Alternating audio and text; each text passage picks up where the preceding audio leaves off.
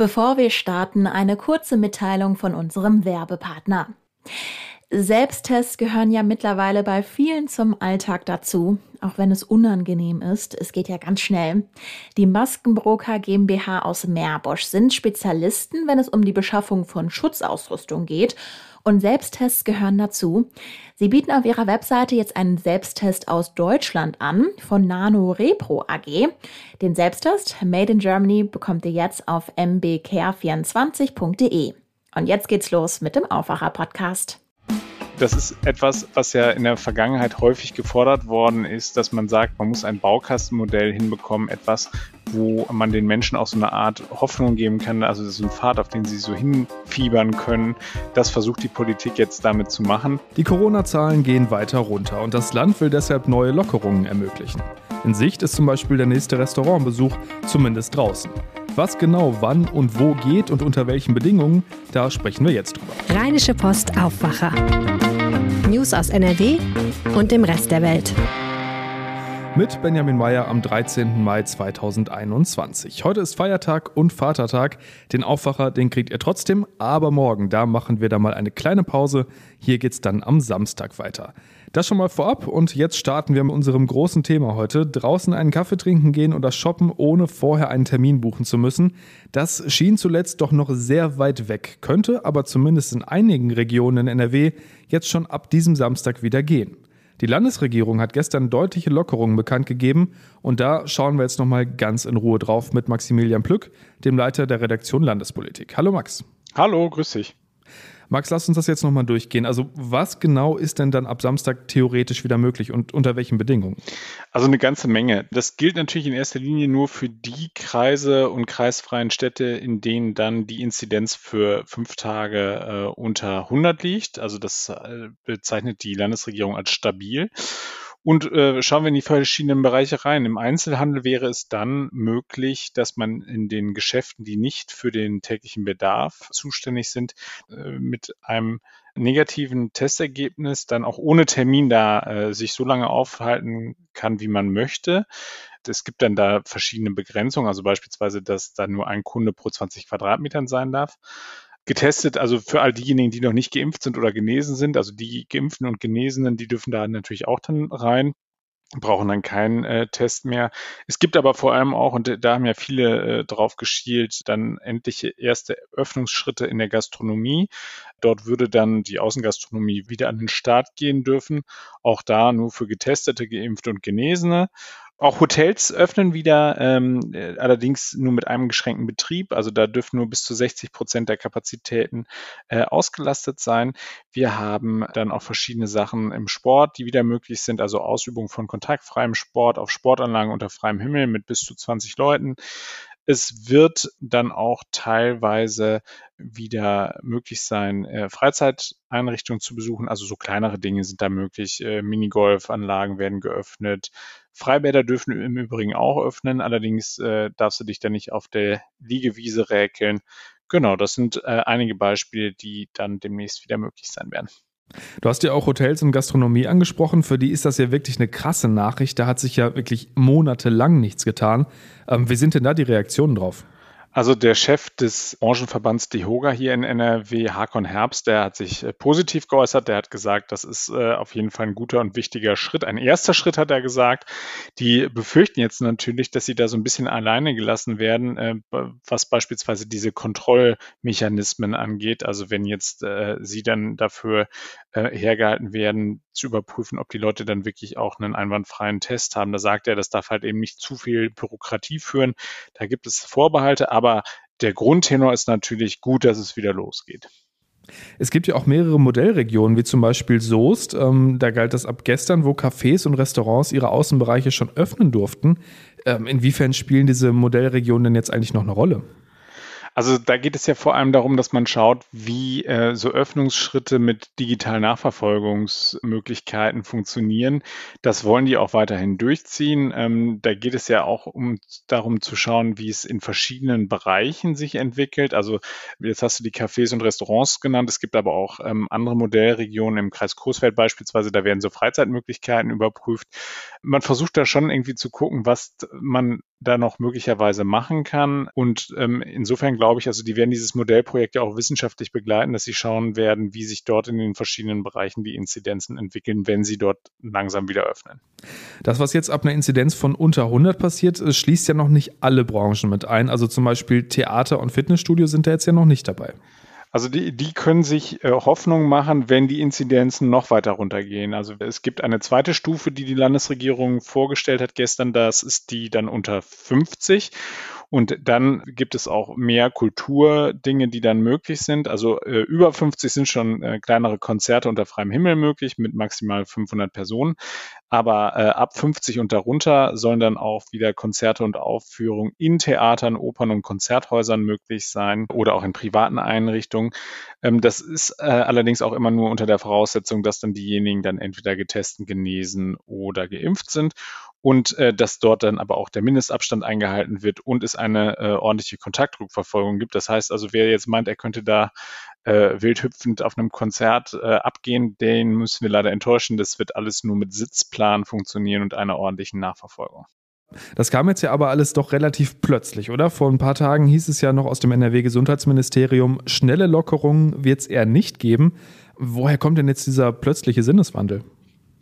Ich glaube, das liegt in erster Linie daran, dass sich der Druck äh, auch durch die anderen Bundesländer aufgebaut hat. Der Branchenverband DEHOGA hatte ja in der Vergangenheit schon mal darauf hingewiesen, dass es ja irgendwie nicht ganz vermittelbar sei, dass jetzt die Nachbar Bundesländer Rheinland-Pfalz und Niedersachsen schon die Außengastronomie öffnen und NRW ist da immer noch relativ zurückhaltend. Das ist jetzt mit dem sich entspannenden Situation auf den Intensivstationen, also die Lage ist da immer noch angespannt, da dürfen wir uns nichts vormachen, aber es ist halt eben nicht mehr so, dass man Sorge haben muss, dass dort eben die, die Menschen sterben, weil sie halt eben kein Intensivbett mehr bekommen. So sieht es aus. Deswegen meint man da jetzt halt eben auch vorangehen zu können. Es äh, gibt zwei weitere Aspekte, die dort genannt worden sind. Das eine ist eben der Fortschritt bei den Impfungen. Da muss man tatsächlich sagen, hat es Tempo gegeben. Äh, in Deutschland insgesamt ist mittlerweile ein Drittel der Bevölkerung zumindest erst geimpft. Und da ist es äh, so, dass dann in NRW auch noch hinzukommt, dass wir eine sehr weitgehende Testinfrastruktur haben. Das heißt, du kannst dich wirklich ja hier an jeder Ecke auf eine Corona-Erkrankung überprüfen lassen. Und äh, da sagt dann auch NRW-Gesundheitsminister Karl-Josef Laumann von der CDU, der ja bislang sehr zurückhaltend war, dass er dann eben diese sogenannten, die Rückgabe halt eben von Grundrechten dann auch ähm, durchaus verantworten könnte. Trotzdem wird ja zum Beispiel von Jens Spahn auch immer wieder vor Übermut gewarnt. Ähm, wie wird denn diese Entscheidung jetzt insgesamt gesehen? Also ich glaube, viele Menschen äh, sehnen sich ja nach einer gewissen Normalität zurück. Wir werden diese ganzen Dinge, über die wir jetzt gesprochen haben, natürlich erst in dem Moment kriegen, in dem auch wirklich Werte unter 100 über einen längeren Zeitraum erreicht sind. Das heißt also, es wird jetzt nicht auf einen Schlag am Samstag alles aufgehen. Ich glaube, das ist etwas, was ja in der Vergangenheit häufig gefordert worden ist, dass man sagt, man muss ein Baukastenmodell hinbekommen, etwas, wo äh, man den Menschen auch so eine Art Hoffnung geben kann, also so ein Pfad, auf den sie so hinfiebern können. Das versucht die Politik jetzt damit zu machen. Man muss sagen, es ist tatsächlich ein sehr früher Öffnungsschritt innerhalb eben dieser dritten Welle. Und es gibt auch große Bedenken. Du hast den Bundesgesundheitsminister genannt, der da vor Übermut gewarnt hat. Also es gibt Vorbehalte da äh, gegen jetzt äh, großflächig zu öffnen, weil ja davon auch möglicherweise ein fatales Signal zur Sorglosigkeit ausgehen könnte. Also wenn ich weiß, irgendwie jetzt wird alles wieder etwas lockerer gesehen, dann muss ich das möglicherweise mit den Abstandsregelungen, mit den Hygienemaßnahmen und so weiter nicht mehr so ernst nehmen. Das wäre natürlich fatal, wenn das jetzt dazu führen würden, dass wir in die nächste Welle hineinstolpern und dann eben das, was wir uns jetzt mühsam erarbeitet haben, dadurch konterkariert würde. Also es gibt natürlich die, diejenigen, die wirklich um ihre Existenz bangen, die jetzt glücklich sind, dass es halt eben wieder losgeht. Und es gibt diejenigen natürlich, die mahnen und rufen und sagen, äh, gefährdet nicht das, was wir uns so mühevoll erarbeitet haben. Vielen Dank, Max. Sehr gerne. Und alle Infos dazu findet ihr natürlich auch nochmal in den Show Notes. Der Nahe Osten erlebt die schwerste Eskalation des Konflikts seit Jahren. Seit Montag haben militante Palästinenser Israel mit Raketen beschossen. Israels Armee reagiert mit Luftangriffen. Auf beiden Seiten gibt es Todesopfer und Verletzte. Und auch in Deutschland gibt es Sorgen, welche Wellen der Konflikt hier schlägt. Ein Update dazu gibt uns jetzt meine Kollegin Kirsten Bialdiger. Hallo Kirsten. Hallo. Kirsten, jetzt gab es ja im unmittelbaren zeitlichen Kontext zu der aktuellen Gewalteskalation in Israel bereits mehrere Vorfälle in NRW, in Düsseldorf, Bonn und Münster. Ähm, kurz zusammengefasst, was ist da genau passiert? Ja, in der Nacht von äh, Dienstag auf Mittwoch haben an verschiedenen Orten in NRW vor den Synagogen sich wohl überwiegend, soweit man das bisher weiß, junge Männer bis zum Alter von 46 Jahren, teilweise in Gruppen, teilweise allein, zusammengefunden und haben dort israelische Flaggen verbrannt. Und es gab einen weiteren Zwischenfall in Düsseldorf, da, also an dem Ort, wo früher die große Synagoge in Düsseldorf stand, heute noch eine Gedenkstätte ist, hat jemand Müll versucht anzuzünden, um auch diese Gedenkstätte in Brand zu setzen. Nach ersten Erkenntnissen der Polizei und auch Aussagen der Männer, die da festgenommen wurden, sind es eben vor allem durch diese von dir beschriebenen Eskalation der Gewalt im Nahen Osten motivierte Straftaten verbunden mit Hass auf Israel. Was weiß man denn über diejenigen, die da beteiligt gewesen sein sollen?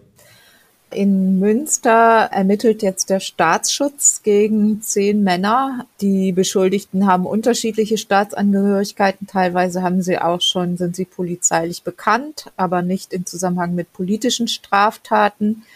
Es sind Syrer darunter. Auch das deutet eben darauf hin, dass es einen Bezug zu der Eskalation der Gewalt im Nahen Osten gibt. Es sind aber auch zwei Deutsche dabei. Und in Bonn sind es drei junge Männer, die die Tat schon gestanden haben. Einer sagt auch, dass er auch einen Stein geworfen hat auf die Synagoge. Also Motivation ist eben Hass auf Juden und Hass auf den israelischen Staat. Jetzt gibt es ja direkte Konsequenzen, unter anderem für die Synagogen in NRW. Ähm, welche sind das? Was passiert da jetzt? Ja, die Synagogen in Nordrhein-Westfalen haben ohnehin einen sehr engmaschigen Objektschutz und 300 Sicherheitskräfte sind sowieso jeden Tag rund um die Uhr damit beschäftigt, die Synagogen und die Gedenkstätten in Nordrhein-Westfalen zu bewachen.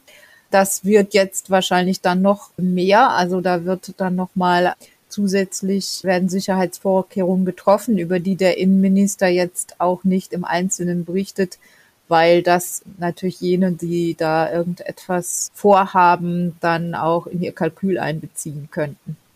Und das umfasst ja aber nicht nur Synagogen, sondern sämtliche jüdische Einrichtungen, richtig? Also sämtliche jüdischen Einrichtungen, wie gesagt, auch Gedenkstätten sind betroffen. Es gibt ja auch jüdische Kindergärten, jüdische Schulen und ähnliches. Also da gilt jetzt die erhöhte Warnstufe. Es gab selbstverständlich viele Reaktionen, natürlich einmal zu der Lage im Nahen Osten selbst, aber in aller Härte auch zu den Vorfällen in NRW. Ähm, was gab es da für Stimmen? Ja, also ganz, ganz große Empörung äh, aus allen politischen Richtungen, aus verschiedensten Teilen auch der Gesellschaft, große Solidarität und Verurteilung solcher antisemitischer Angriffe.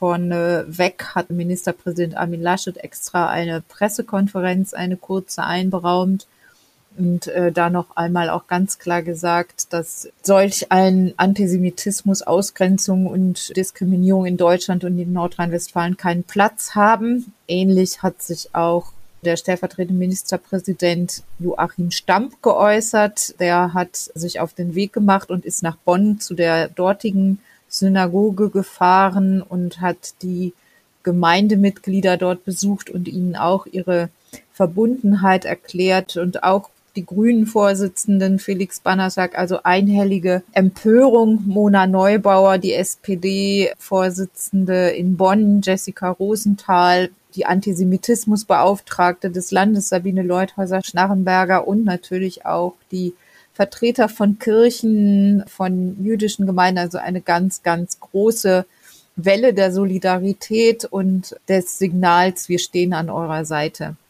Das war Kirsten Bialdiger mit den Einzelheiten und dieses Gespräch haben wir Mittwochabend aufgezeichnet. Und auch wenn ja ab dem Wochenende teilweise wieder mehr möglich ist, mit Konzerten und Theater wird es ja trotzdem noch ein bisschen dauern. Und deshalb gibt es jetzt heute den Kulturtipp für zu Hause von Regina Hartleb. Meine Wochenendtipps beginnen mit einem tollen Buch. Das heißt Der Schneeleopard und geschrieben hat es Sylvain Tesson. Und er beschreibt darin in Ich-Form eine kleine Expedition aus vier Menschen, die sich in die Höhen Tibets begeben, um den Schneeleoparden zu filmen und zu beobachten. Und er beschreibt das so toll, die Einsamkeit, die Natur, die Menschen, die dort leben, dass es absolut lesenswert ist, auch wenn man keine Leoparden mag und auch nicht unbedingt nach Tibet möchte. Außerdem spannend und ein bisschen näher lokalisiert ist die TV-Serie Unterleuten nach einem Roman von Juli C. Da geht es um ein fiktives Dorf in Brandenburg, wo ein Windpark gebaut werden soll. Und die Bewohner, das sind eine bunte Mischung aus einheimischen, zugezogenen, jungen, alten, reichen, armen. Als sie von dem Windpark erfahren, tun sich alte und auch einige neue Gräben zwischen den Menschen auf und man blickt in menschliche Abgründe und das Ganze nimmt sehr unerwartete Wendungen. Auf jeden Fall spannend bis zum Schluss. Viel Spaß dabei und ein schönes Wochenende. Schauen wir zum Schluss aufs Wetter. Das wird wieder eher wechselhaft. Vor allem am Vormittag gibt es zwar auch sonnige Abschnitte, den Tag über kann es dann aber auch immer mal wieder Regenschauer geben bei Höchstwerten von 14 bis 18 Grad. Und für Freitag sieht das dann eigentlich ganz genauso aus. Das war der Aufwacher am 13. Mai 2021.